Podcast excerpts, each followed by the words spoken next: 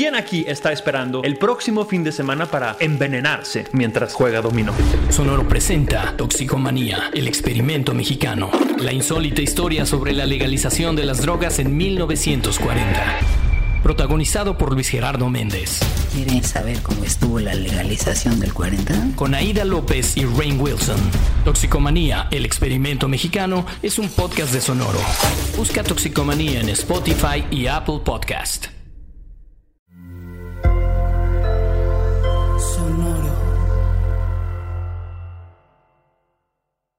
Antes de comenzar, les quiero recordar que ya hay varios episodios del podcast Paguro Ideas. Este podcast lo hago con Pepe Valdés y platicamos sobre técnicas de productividad y organización. Ya hay varios episodios que creo que te pueden ayudar mucho a disminuir tu ansiedad y a sentirte mejor contigo a través de estas técnicas que vamos platicando Pepe y yo en Paguro Ideas. No te lo pierdas. Supracortical. Supracortical. Con el médico psiquiatra Rafael López. Síguelo en todas las redes como arroba Rafa Rufus. No olviden que Supracortical es parte de Sonoro y que puedes encontrar la página de Sonoro www.sonoromedia.com para escuchar todas las producciones que tiene Sonoro y Supracortical es solo una de ellas. Bienvenidos a Supracortical, yo soy el doctor Rafa López, como siempre tenemos un episodio padrísimo donde vamos a platicar de cosas muy interesantes. El día de hoy tenemos una gran invitada, Sara Snap. Ella es licenciada en Ciencias Políticas por la Universidad de Colorado en Denver y tiene un máster en políticas públicas por Harvard. Pero básicamente, además de ser la cofundadora del Instituto RIA aquí en México, es una activista, es alguien que se dedica a mover la visión del mundo, a mover la forma en la que estamos interactuando con nuestro entorno. Como todos los activistas, tiene una visión particular de algunos temas que ya iremos platicando a lo largo del episodio para decir, oigan, hay una mejor manera de vivir de la que estamos llevando hoy en día. Sara, bienvenida a Supracortical, este podcast de Sonoro. Gracias por venir. Ay, muchas gracias, Rafa, por la invitación. Y sí, es un gusto estar de nuevo en, esta plataforma y, pues sí, contigo por primera vez, con temas que me da miedo, así un doctor. Es una sesión, yo necesito terapia. Un psiquiatra, oye. Por favor. Fíjate que, que es, es una cosa muy importante esto, porque te has dedicado a promover toda la parte, vamos a decirle, desde los derechos humanos, de el libre consumo de sustancias y demás. En supracortical hay un público importante que sabe que yo no consumo, bueno, ni café. O sea, ya te contaré, pero a mí... Qué bueno que lo, que lo admites como una sustancia, porque algunas veces la gente dice, yo no consumo nada y después dices, ¿consumes café? ¿Consumes alcohol? Oye, el café, el azúcar, ¿qué onda? No, fíjate que, es, es, es, una cosa importante esto, porque no hay un tema filosófico, religioso, es meramente, a mí en general no me caen las sustancias en general. Si me tomo una cerveza a lo largo de un año, es mucho para mí. No consumo café, no consumo tabaco, mi consumo de azúcar es bajito, pero es simplemente la forma en la que a mí me gusta hacer. Pero esto me lleva también a estar muy alejado de todo lo relacionado con el tema de las sustancias, porque la verdad es que no me importa. O sea, si mañana legalizan todo o si lo dejan de legalizar, si se usa más, si se usa menos, no suele ser mi tema, pero a mi público sí le importa. Y entonces me dicen, oye, Rafa, ¿qué hay de eh, los psicodélicos y la salud mental? ¿Qué hay de la legalización? ¿Es bueno? ¿Es malo? Es que les digo, ¿sabes qué? Vamos a, a platicar con gente que sí le sepa, que sí le guste, que sí esté metido, porque yo no le sé mucho. Evidentemente, eh, creo que hay mucho que podemos platicar y contrastar y que desde la perspectiva de la psiquiatría podemos hablar varias cosas, pero cuéntanos un poquito más de ti, de tu visión del mundo, de en qué andas metida y de ahí nos arrancamos a un concepto muy interesante que te escuché que me encantó. Ahorita te platico cuál es. Pues sí, digamos que trabajo en temas de políticas de drogas, no solamente cannabis, aunque cannabis es claramente como el tema eh, sustancial en México en el tema de política de drogas siempre hemos hablado mucho de reducción de riesgos y gestión del placer y es mucho vinculado al consumo, ¿no? ¿Cómo vas a asegurar que una persona tenga una mejor experiencia si decide consumir, ¿no? De que la mayoría de las personas que consumen sustancias ilegales en el mundo lo hacen sin generar un uso problemático, como es lo mismo con el alcohol o el tabaco o la cafeína, como las sustancias legales que tenemos en nuestras sociedades. Pero nosotros también trabajamos en cómo y estamos a favor de que una persona tenga la posibilidad de informarse y tomar una decisión sobre su cuerpo eh, siendo mayor de edad, ¿no? Pero no estamos promoviendo el consumo, porque en realidad cada persona tiene que decidir, como tú has decidido con todas las sustancias, ¿no? Mi mamá es así, ella tampoco, eh, ella medita y con eso pues ya altera su conciencia suficiente. Exacto, exacto, em, sí. Y le gusta como ese, ese control sobre su, su organismo. Em, pero de otro lado, nosotros también buscamos cómo reducir el daño de las políticas. Entonces, ¿cuáles son las políticas públicas que tenemos en nuestro país y en el mundo que están generando daño, que están generando criminalización, marginación de personas, ¿no? Em, tanto en, en, la producción, entonces, claro, en México trabajamos mucho el tema de, de los cultivos, de las comunidades cultivadoras, de la gente que están vinculados a esos y cuál es su estado de vida, ¿no? Y también cuáles son las situaciones alrededor de la persona, no solamente la sustancia, ¿no? Entonces, sí, esa es como nuestra visión de que es posible crear políticas que hacen menos daño y que, que ayudan a las personas a, a tener una vida plena, sana. Claramente también creemos que pues a veces cuando hay personas, porque todos tenemos alguien en nuestra familia o en nuestra comunidad que ha generado un uso problemático. Entonces, pues a mí sí me preocupa mi tío que es alcohólico, ¿no? Mi papá era alcohólico, me preocupaba, pero él consumía cannabis después y eso pues era mejor porque no lo, no lo alteraba tanto, no me daba miedo de que iba a manejar cuando había eh, consumido cannabis como cuando había consumido alcohol, por ejemplo. Pero entonces tenemos esas personas que queremos cuidar, pero también es muy importante y por eso creo que este, este podcast es, es tan interesante porque está como viendo todos estos temas de probablemente es una situación alrededor del consumo que genera esos problemas. Es que no tiene trabajo, de que no está bien con su relación, que alguien cercano murió, de que creció en la calle, ¿no? Como que cuando vemos a jóvenes inhalando sustancias. Entonces, en realidad es la situación alrededor de la persona y no la sustancia. Eh, y entonces tenemos que fortalecer nuestras capacidades como seres humanos. Y si hacemos eso, pues es menos probable que vamos a tener gente en nuestras comunidades que desarrollan un consumo problemático de cualquier sustancia. Y en México, pues el alcohol es, el gran, es la gran sustancia de, que, que puede generar problemas.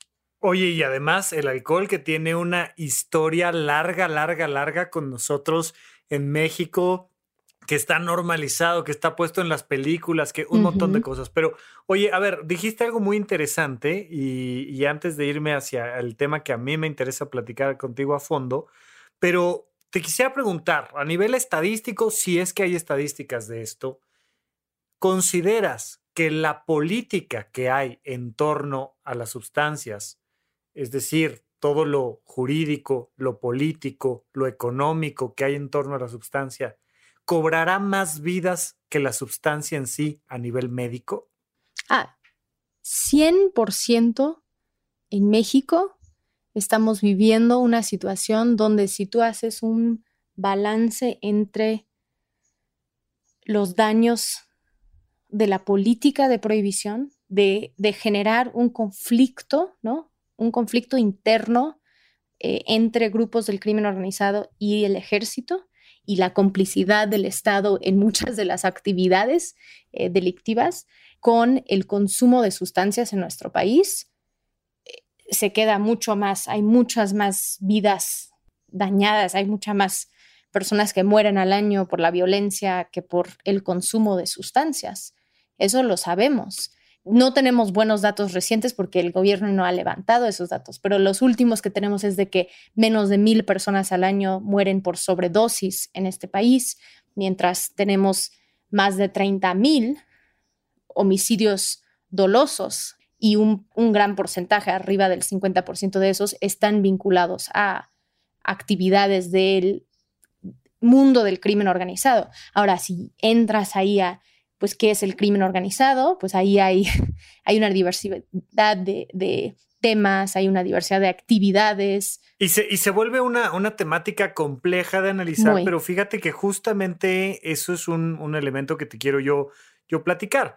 Yo vengo de, un pequeño pueblo en el Estado de México, este, después estudié en Toluca y tal, y cuando llegué acá a la Ciudad de México, yo venía con una mentalidad muy simplista del tema de las drogas, que es las sustancias hacen daño, acaban con tu vida, por tanto, tenemos que prohibirlas. Punto. O sea, eso es un discurso básico. Es la Estrategia Nacional de Prevención de Adicciones del gobierno federal. La claro, es un discurso extremadamente básico. Y vaya, si eres un niño de cinco años, está bien tener discursos así de básicos. Pero cuando ya somos adultos necesitamos entender discursos mucho más profundos y entender los matices de las cosas. Llego acá a la Ciudad de México y eh, fui pasando por muchas experiencias mientras iba estudiando medicina y demás.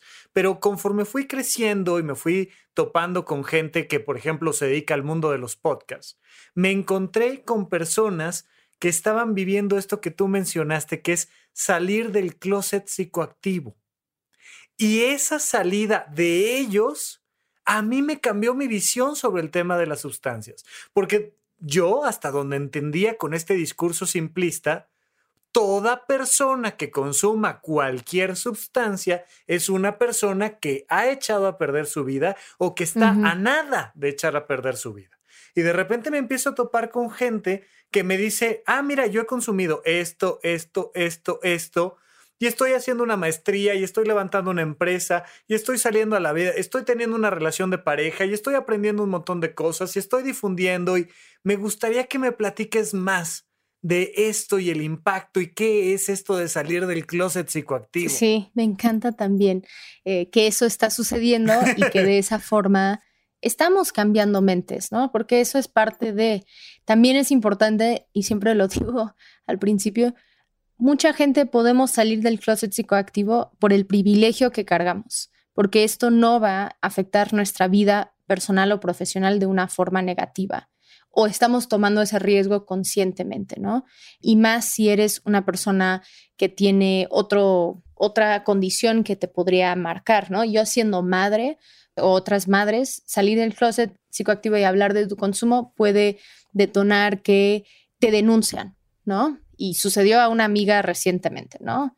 Entonces, que, que, que las personas que lo pueden hacer es porque tenemos cierto privilegio y nosotros desde el movimiento reformista estamos luchando para que cualquier persona lo pueda hacer y que no tenga esa repercusión eh, negativa en su vida, porque sabemos que es algo, pues que es importante si lo puedes hacer, pero que es algo que se tiene que cambiar con un cambio eh, cultural que estamos generando. Entonces, salir del closet psicoactivo, pues esa es un, algo que, pues hemos venido trabajando como comunidad internacional en Colombia. Tenían algunas eh, pancartas en 2012 que hablaba de eso. Em, ellos allá en, eh, otro grupo en Medellín, por ejemplo, tenía un eslogan de mi mamá ya sabe, ¿no? Porque si tu mamá ya sabe, ¿qué importa qué opinan los demás? Em, ella es la más importante, ¿no? Claro. Entonces, ha sido como algo que se ha ido desarrollando. Ahora hay un libro muy bueno que salió de un doctor que se llama Carl Hart, que es de la Universidad de Columbia en Nueva York, donde él habla, escribe, es un manifiesto así de salir del closet psicoactivo. Em, él es neurocientífico, fue como jefe de su departamento, súper como high achieving, ambicioso es afroamericano, pero entonces él ha hecho muchos estudios en, laboratorios sobre el uso y él decidió voy a escribir un libro sobre mi consumo y voy a ser muy honesto sobre mi consumo. Y salir del closet psicoactivo también es entender que, que lo estás consumiendo porque eres una persona adulta y puedes. Y cómo es un consumo responsable. ¿Qué significa un consumo responsable? Significa que no estás entonces olvidando las obligaciones que tú mismo has puesto sobre tu vida. Entonces, cuando yo pienso en eso, es como, pues yo decido cuándo consumo, cómo, eh, si me va a dar el tiempo para disfrutarlo, ¿no? Si alguien me ofrece una sustancia a las 11 de la noche y tengo que levantarme muy temprano, pues no, gracias, ¿no? Yo no lo voy a disfrutar, me voy a desvelar. Es como planearlo bien para disfrutarlo. Oye, perdóname, pero pero, pasa igual con una copa de vino que uno dice, híjole, me, va a hacer gastritis o, oye, me voy a comer esta carnita de puerco que no sé qué y tal. Y me voy a levantar y sentirme mal. Exacto, y tenemos un consumo responsable del alimento, algunos, otros no tanto, pero se trata de que poco a poco vayamos siendo más responsables en nuestra forma de consumir. Y eso se llama la autorregulación. Eso es la adultez, ¿no? Claro, porque si no le estamos dando a alguien más, ¿no? Al gobierno, a los policías, a los militares, algo que debería de ser nuestro derecho, pero por tanto también nuestra obligación, que es cuidarnos a nosotros. Exacto. Y tenemos, como personas usuarias y como personas, tenemos derechos y obligaciones, ¿no? Responsabilidades. Entonces ahí es, bueno, yo voy a consumir, pero cuando sé que no tengo que escribir, ¿no? Porque yo no, a mí no me gusta consumir cannabis y escribir, ¿no? Yo no me voy a echar algo que es un viaje largo cuando sé que tengo que cuidar a mi hijo. Entonces, pero la persona tiene que determinar cuáles son las obligaciones o las cosas que, le, que te llena tu vida para que tengas una vida plena. Y de ahí tú tomas tus decisiones sobre cómo integras el consumo en tu vida. Y, les puedo asegurar que si eres una persona que consumió a los 18 años y, ¿qué tal? Te comiste una tacha, ¿no? Pero lo comiste con tus amigos, eh, no sabes exactamente qué contenía, te sentiste un poco mal, tal vez te habías tronado con tu novia hace unos días, entonces estabas como en un estado emocional no muy bien, pues eso no es un consumo responsable, porque no pudiste, tú no, tal vez no estabas en control de tus decisiones alrededor de tu consumo. Y probablemente si consumes ya después a tus 35, donde dices, yo voy a consumir unos hongos y voy a ir a caminar en un bosque y mi intención es como conectarme con la naturaleza, pues tu experiencia va a ser completamente diferente. Y por eso en, en estos temas hablamos mucho y seguro ustedes también en la psiquiatría del set y setting, ¿no? ¿Cómo está tu mindset? ¿Cómo, ¿Qué estoy sintiendo? ¿Y cuál va a ser mi entorno? ¿Cómo, ¿Con quién me voy a, con quién voy a estar? Y de ahí, ¿quién soy yo? Como, cómo me, ¿Cuál es mi intención en este momento? Y, y tu intención puede ser el placer, que en el consumo de sustancias mucho del tiempo es el placer. Y no sé si a ti te gusta ir a conciertos o ver comedia o algo así, pero tu intención en esos espacios es también divertirte. Y eso es algo que también en la vida claro. merecemos. Tenemos que tener, tenemos el derecho a la felicidad también. Y si alguna persona decide que, que quiere desarrollar su personalidad usando una sustancia, yo creo que si eres mayor de edad deberías tener un acceso seguro. Em, y, y, cuando empezamos, me preguntaste como sobre prohibición versus consumo. Hay muchos países donde el consumo está siendo muy problemática para la ciudad, digo, para la sociedad, pero también las políticas. Entonces, si pensemos en Estados Unidos, como 60 a 70 mil personas al año están muriendo de sobredosis porque hay una adulteración de las sustancias o porque están comprando sustancias en un mercado ilegal donde no sabes exactamente qué estás comprando y además están encarcelando a personas de una forma discriminatoria por el mismo consumo de sustancias y eso quita a personas de sus familias y entonces rompe el tejido social en, comunidades enteras y entonces ahí estás creando daño también. Pero si estuviéramos pensando en, y esto es como mi, visión utópica de que una persona podría ir, tener una conversación con, con alguien que está eh, capacitada en el tema de sustancias psicoactivas, tal vez psiquiátrico, tal vez no, tal vez alguien que nada más es un, reductor de daño y gestionador, gestor de placer. Sí, sí, Y tener una conversación sobre, es que estoy pensando consumir de esta forma, esto es lo que voy a hacer y que esa persona te puede ayudar. Y eso crea una relación. Todos necesitamos más gente con quien hablar. Y ahora en la pandemia, aún más, ¿no? ¿Cuántos hemos dejado la terapia porque otro Zoom no, no nos da la vida, ¿no? Claro. Pero entonces es de cómo creamos esas redes de confianza y esos espacios también de que si vas a consumir, cómo haces una reintegración, que todo eso es un lujo si tienes el tiempo y el espacio y los recursos para hacerlo. Entonces, todo este movimiento también de personas que están probando ceremonias y psicodélicos y, y qué bien, está cambiando su vida, pero es porque tienes mucho privilegio y posibilidad de hacer eso. Y la mayoría de los mexicanos, de las y los mexicanos, están luchando solo para llegar al día a día, ¿no? Oye, a ver, a ver, ahí, ahí quiero detenerte para profundizar un poquito más, ¿no? Porque la gente tiene la idea, incluso con estos conceptos, por ejemplo, como una droga que es puerta de entrada, ¿no? Que eh, consumo azúcar, luego cafeína, luego alcohol, luego tabaco, luego marihuana, luego cocaína, luego opioides y termino en una adicción horrible, como si fuera un trenecito que no se puede controlar. Pero me gustaría platicar por qué es un consumo de más riesgo para alguien de bajo privilegio social contra alguien de alto privilegio social. ¿Qué diferencia hay entre que un una persona con maestría eh, se vaya al desierto a consumir psilocibina y cómo alguien este, que no tiene trabajo, que está en la calle, consume un inhalante resistol, tiner, eh, con unos amigos en la esquina. ¿Qué diferencia hay entre una cosa y la otra? Bueno, está todo el tema socioeconómico psicosocial a su alrededor. Es que, es que de principio pareciera que el dinero no tiene nada que ver, o sea que nada más es la misma sustancia le va a afectar igual a una cabeza que a otra. Y, creo que vamos a ver lo que nos vas a contar a continuación, creo que nos va a permitir ver que no, incluso fíjate que tenemos estadísticas muy claras dentro de las enfermedades mentales que a mayor nivel académico, a, nivel, a mayor nivel socioeconómico, cultural, la enfermedad mental daña menos, le daña menos a una persona que tiene mayor nivel la esquizofrenia, el trastorno bipolar, el trastorno obsesivo compulsivo.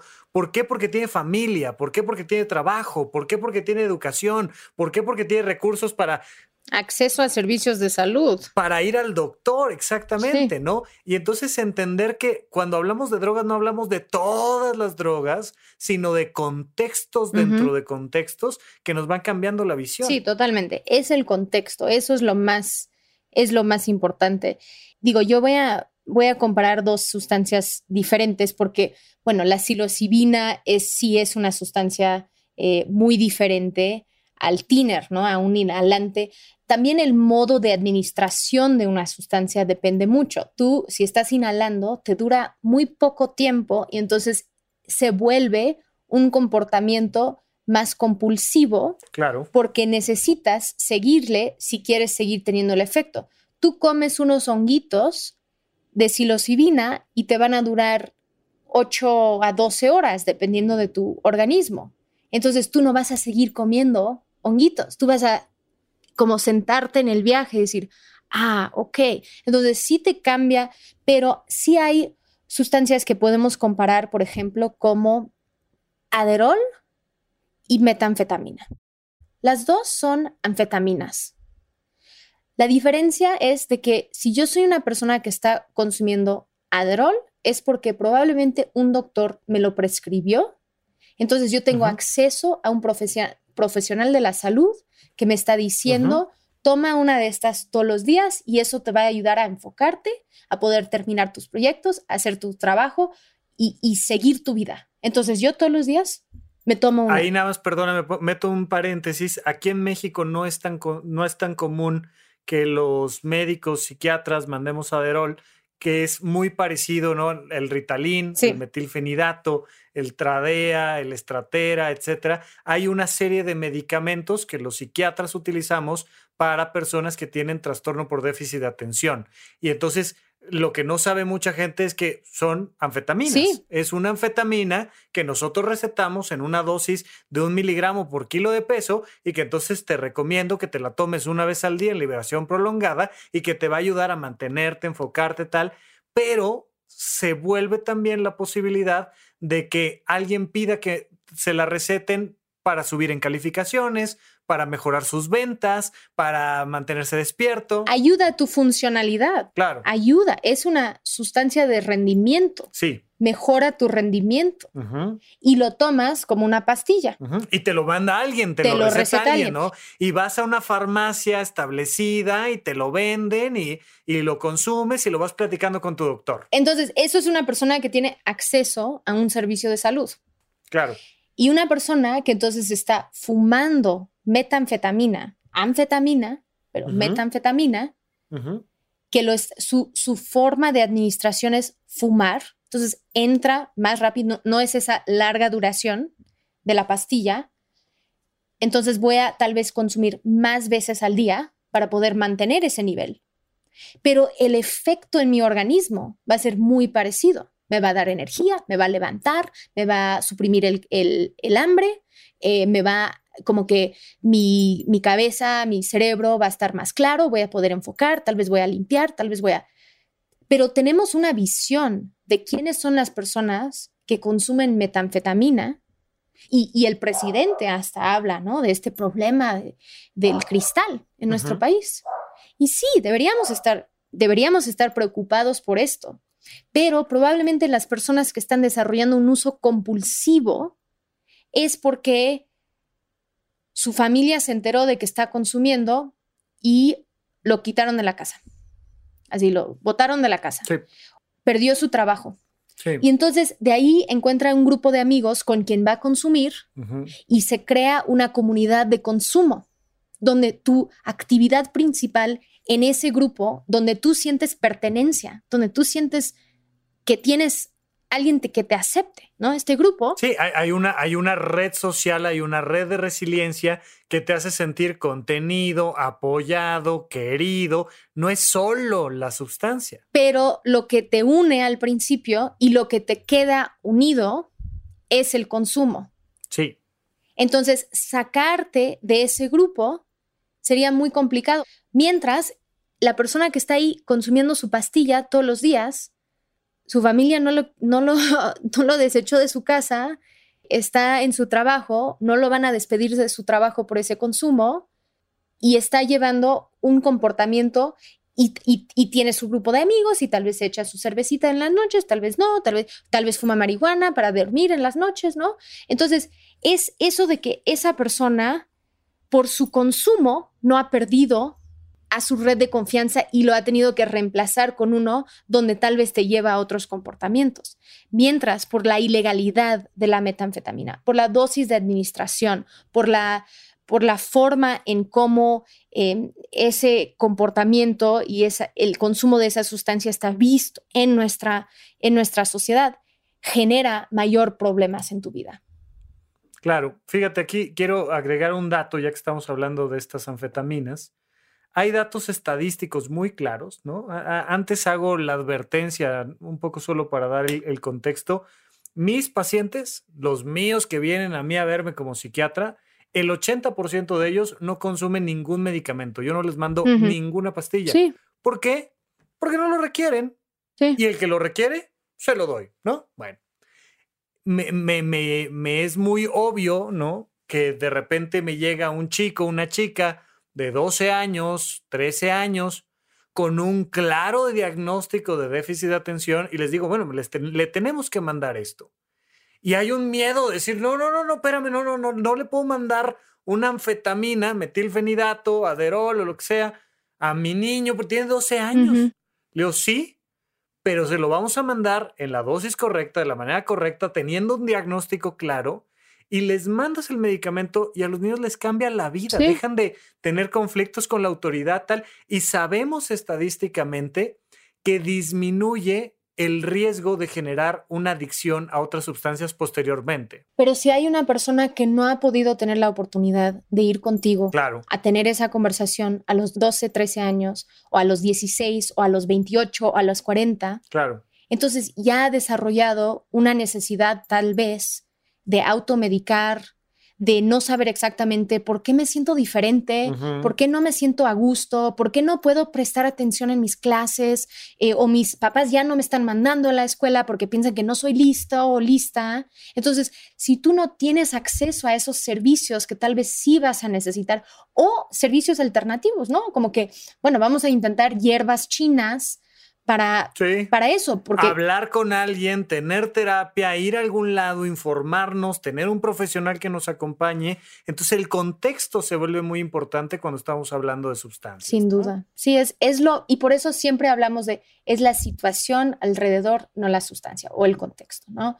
Y por eso estas visiones tan simplistas de la Estrategia Nacional de Prevención de Adicción, no hay final feliz con las sustancias. Es como, pero entonces si, yo, si tú me das ese mensaje, significa que cuando yo pruebo cannabis con mis amigos y me río mucho y me divierto, digo, ah, entonces ustedes me estaban mintiendo. Me estaban mintiendo sobre la sustancia porque mira, hubo un final feliz, chetos y Coca-Cola y como diversión. Y ya.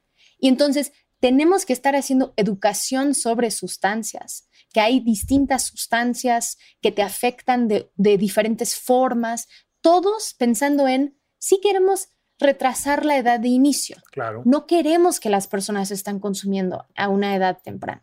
Yo quiero que mi hijo se espera todo lo que pueda, ¿no? Y eso sería mi esperanza para él.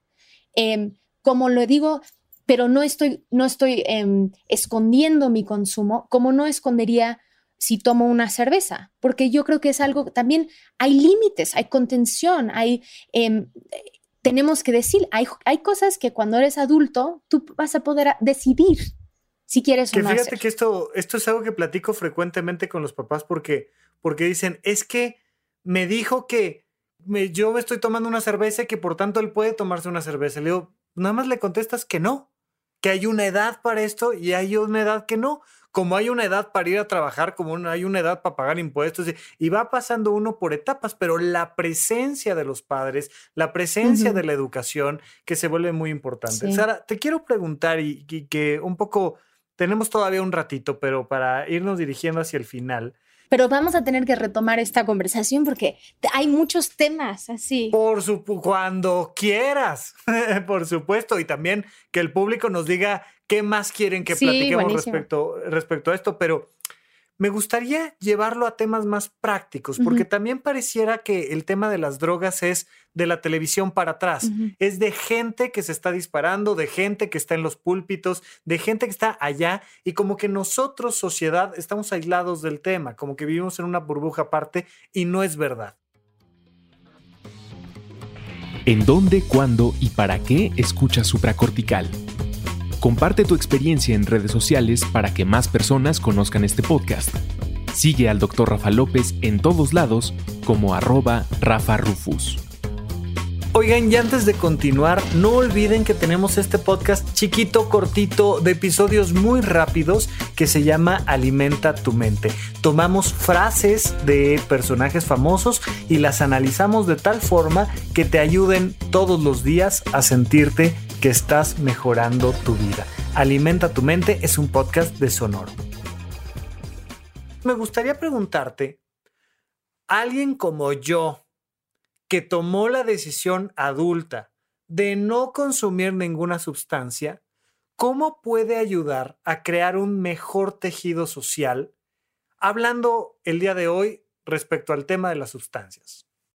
Sí, pues creo que es importante reconocer que cada persona tiene el derecho a decidir sobre su vida, cómo dejamos de usar lenguaje estigmatizante, ¿no? Ah, es que estaban bien drogados. Los vi ahí.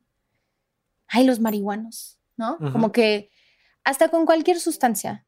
Nosotros no sabemos por qué una persona está consumiendo, cuál es el contexto, tenemos que empezar a tener mayor empatía y de entender que cada persona está viniendo de, su lugar. En, en, reducción de daños siempre es, no es de que tú quieres cambiar la persona, tú tienes que ir a donde esa persona está y le ofreces herramientas y esa persona tiene que decidir, ¿estoy dispuesta a tomar esa herramienta o no? Ese es como mi lugar.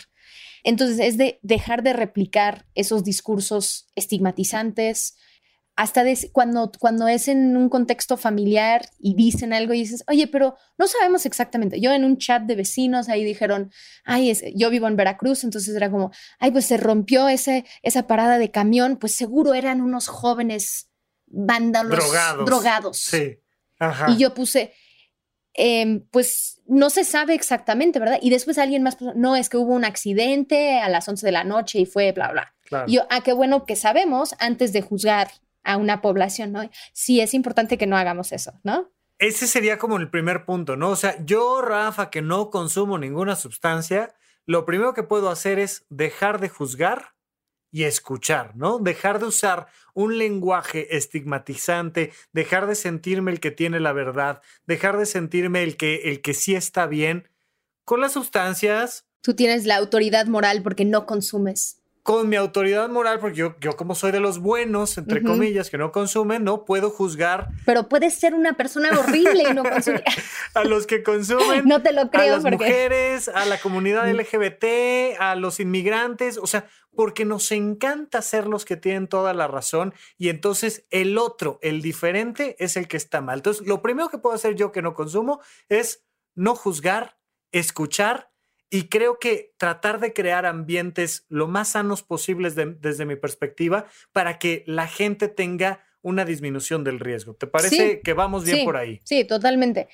Y creo que eso también eh, abre la puerta a que si hay alguien en tu vida, tal vez no, no, tú porque todos saben que eres psiquiatra y que estás dispuesto a platicar y escuchar, pero otros de poder entablar ese diálogo con alguien donde tal vez sí está consumiendo o donde tiene preguntas. Entonces yo creo que aunque no consumas, es importante tener información porque tal vez hay gente a tu alrededor que van a tener ciertas preguntas sobre sustancias. Y voy a hacer un comercial aquí para, mi, eh, para un libro que escribí que se llama Diccionario de Drogas, que es así muy me encantaría tener una copia aquí, pero no tengo.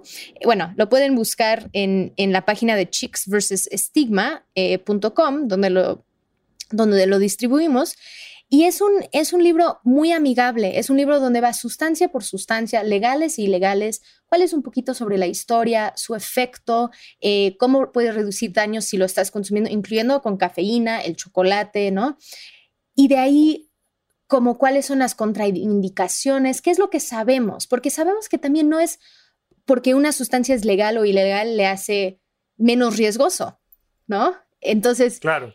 no ha sido la legalidad, sino que ha sido el tratamiento y cada persona. Entonces, creo que, y, y hablo del libro porque ha sido algo que también puede abrir un diálogo, por ejemplo, si eres padre o madre de familia y quieres hablar con tus hijos adolescentes puedes y si no tienes dinero para comprar el libro, escríbeme y yo te lo mando, yo te lo mando, no hay problema. Y si tienes contactos en la SEP o en el sistema carcelario, por favor, también contácteme porque he querido que este libro esté en las cárceles y en las escuelas. Es como mi sueño. Salió en 2015, es un libro viejo, pero es como para que tú podrías ir sustancia por sustancia cada día y decir, ok, hoy vamos a hablar de psilocibina, mañana vamos a hablar de MDMA, o los niños lo leen, los, los adolescentes lo leen y después tienen preguntas y puedes tener una conversación sin estigma, sin como, y poder platicar hasta como padre o madre de familia también compartir tu experiencia, ¿no? ¿Por qué has tomado, tú Rafa, por qué has tomado esas decisiones de no consumir, ¿no? Es porque tú has encontrado otras formas. Yo a una temprana edad, cuando sí estaba experimentando con, con sustancias, tomé ciertas decisiones de que no iba a inhalar ni inyectar una droga. Así a los 16 años. Dije, yo así voy a poner mi, así es mi límite, no. Entonces no lo he hecho. Ahora que tengo 38, pienso, bueno, podría probar algunas y no me va a hacer el daño porque tengo el contexto. Claro, pero ya te sientes, ya te sientes en un contexto más seguro que te permite experimentar sin eh, incrementar tanto el riesgo. Hasta como padre o madre, tú puedes decir, ¿sabes qué? Por eso yo solo tomo dos cervezas porque no quiero sentirme mal al día siguiente, porque no quiero... Y así vamos también creando normas comunitarios entre nosotros, porque creo que es algo que sí nos falta en, en, las sustancias y en legales o ilegales. Yo, yo solo tomo eh, un café al día porque quiero poder dormir en las noches. Claro, ¿no? claro. No me, no me, no, no me saturo con sustancias. Entonces, también creo que hasta como adultos, o puedes hablar del ejemplo de, es que no quieres llegar a ese momento donde no tienes un, una conciencia o donde tratas mal a las personas o donde... Entonces, creo que sí es, es poder dialogar honestamente, sí. no nada más. No. Y justo era lo que te iba a preguntar como siguiente escalón, ¿no? Ahora vamos a partir de una persona funcional que no ha salido del closet psicoactivo y creo que ya lo comentaste con todos estos ejemplos que has dado, que es, hay que también empezar a encontrar con quién platicar el decir, fíjate que yo consumo esto, yo consumía lo otro, ahora lo hago de tal manera, ¿no? Y tener, oye, yo soy una persona funcional que consume, pues creo que una manera de crear un mejor tejido social es hablando. Uno va a escuchar, el otro va a hablar y luego al revés, pero vamos creando este contexto de mayor empatía y mayor eh, comunicación, ¿no? Sí, tú trajiste un tema hace, hace unos minutos importante del excepcionalismo que hacemos con algunas sustancias. Y creo que eso también es importante, de que una persona también puede salir y decir, yo sí bueno, yo he ido a muchas reuniones o ver a gente y digo, oye, ¿y ustedes consumen cannabis? No, yo no consumo cannabis. Y después alguien, bueno, sí estoy tomando gotitas de CBD. es como, bueno, eso viene de la planta de cannabis, no está regulado aún, entonces en realidad no tienes idea de qué estás, te estás tomando, no te estoy juzgando, pero nada más sí estás consumiendo, ¿no?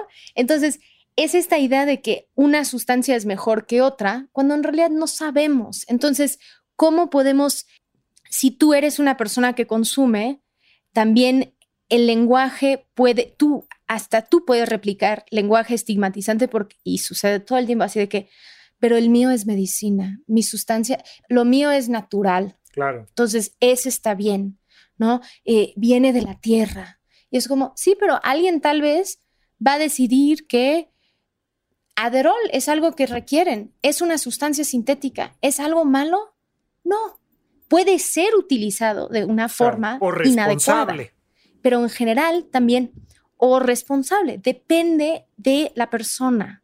Entonces, em, creo que también es, si tú consumes y te sientes bien eh, hablando de tu consumo, con tener esto, lo que nosotros queremos es que este movimiento reformista, y nosotros también hicimos mucho trabajo desde hace años con, cuando estaba más activo, el movimiento por la paz con justicia y dignidad, ¿no? El movimiento de Javier Sicilia, de víctimas, donde creamos una plataforma de política de drogas y de ahí trabajamos con muchas madres que tienen hijos desaparecidos, donde entonces los llevábamos a las marchas canábicas, los llevábamos a los espacios de política de drogas con su pancarta de yo no fumo, pero me sumo, entendiendo que esto tiene que ser un movimiento interseccional que, que permite que es bajo un paraguas de derechos, eh, de libertades, de información, ¿no? de educación, y de ahí que entonces yo no voy a juzgar a los demás por sus comportamientos, voy a aprender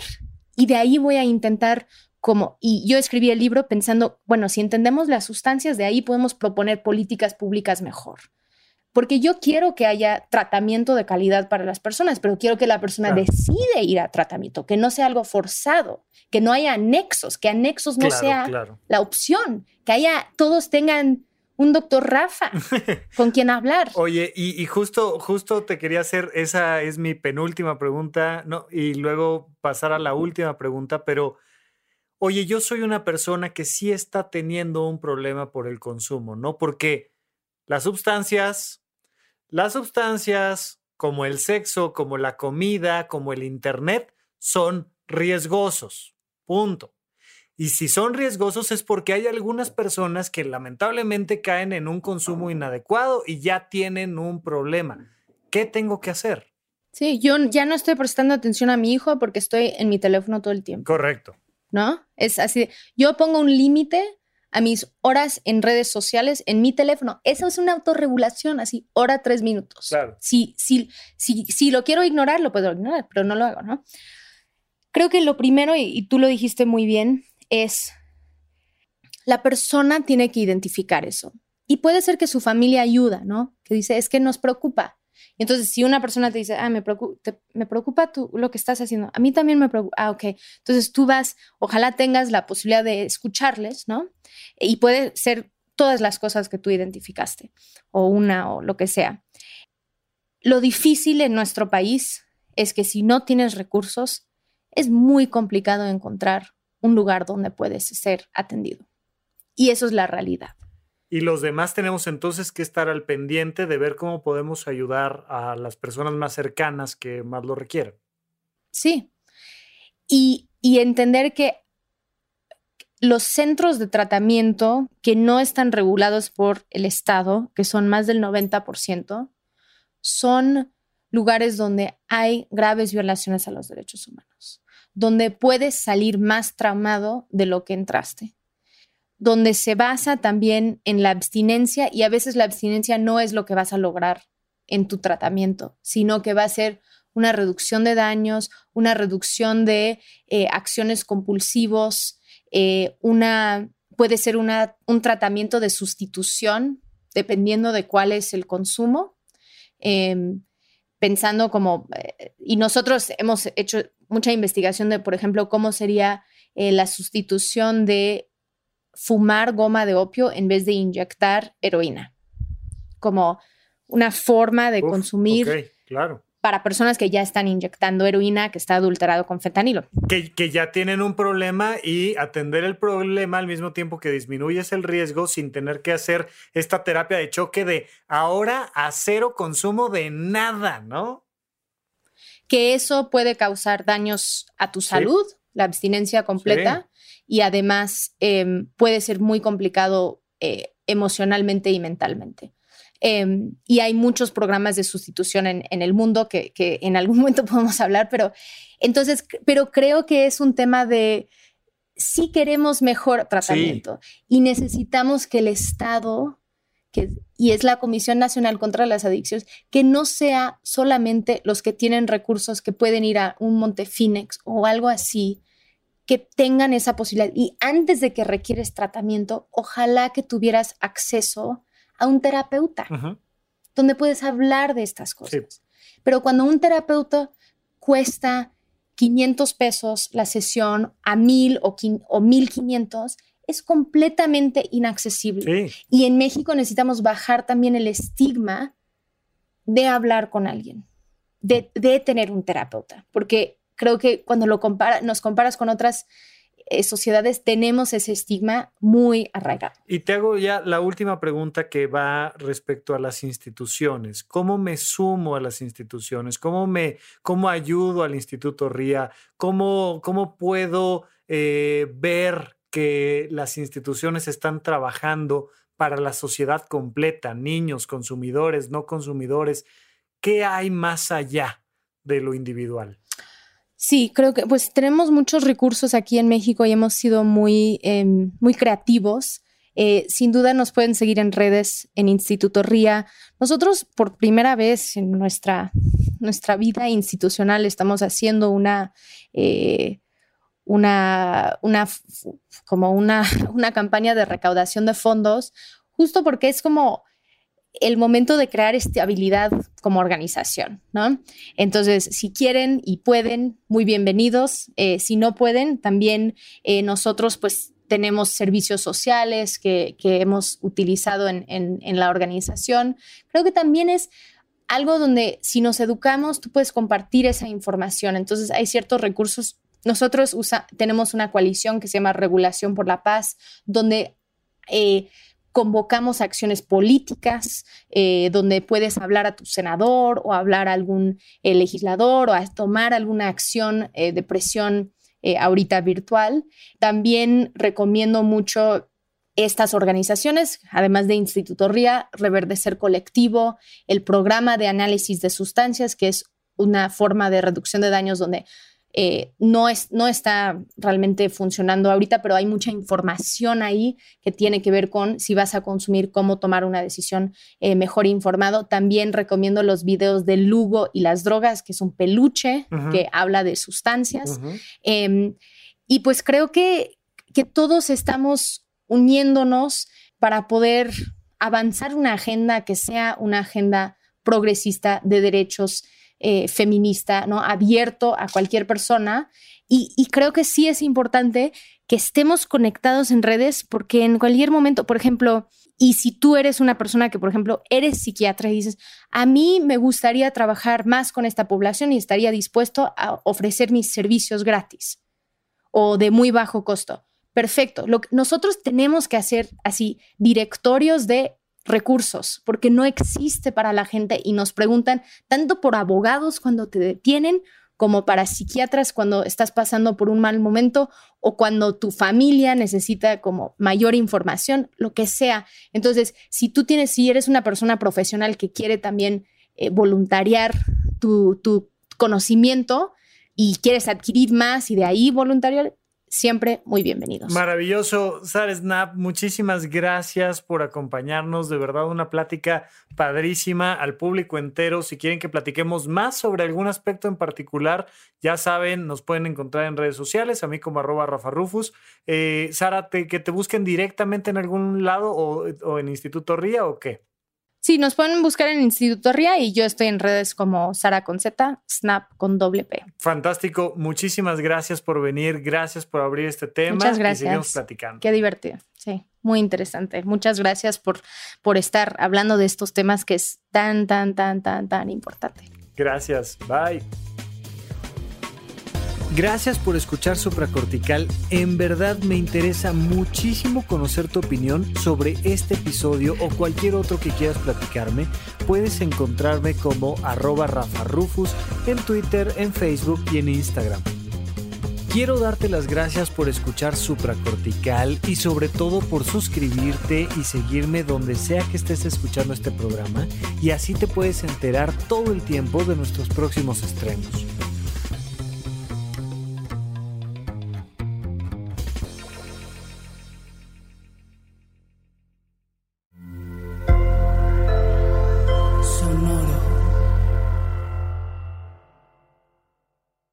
Hello, it is Ryan, and I was on a flight the other day playing one of my favorite social spin slot games on chumbacasino.com. I looked over the person sitting next to me, and you know what they were doing? They were also playing Chumba Casino. Coincidence? I think not. Everybody's loving having fun with it. Chumba Casino is home to hundreds of casino style games that you can play for free anytime, anywhere, even at 30,000 feet. So sign up now at chumbacasino.com to claim your free welcome bonus. That's chumbacasino.com and live the Chumba life. No purchase necessary. DTW, void, were prohibited by law. See terms and conditions 18 plus. En Sherwin Williams somos tu compa, tu pana, tu socio, pero sobre todo somos tu aliado. Con más de 6,000 representantes para atenderte en tu idioma y beneficios para contratistas que encontrarás en aliadopro.com. En Sherwin Williams somos el aliado del pro.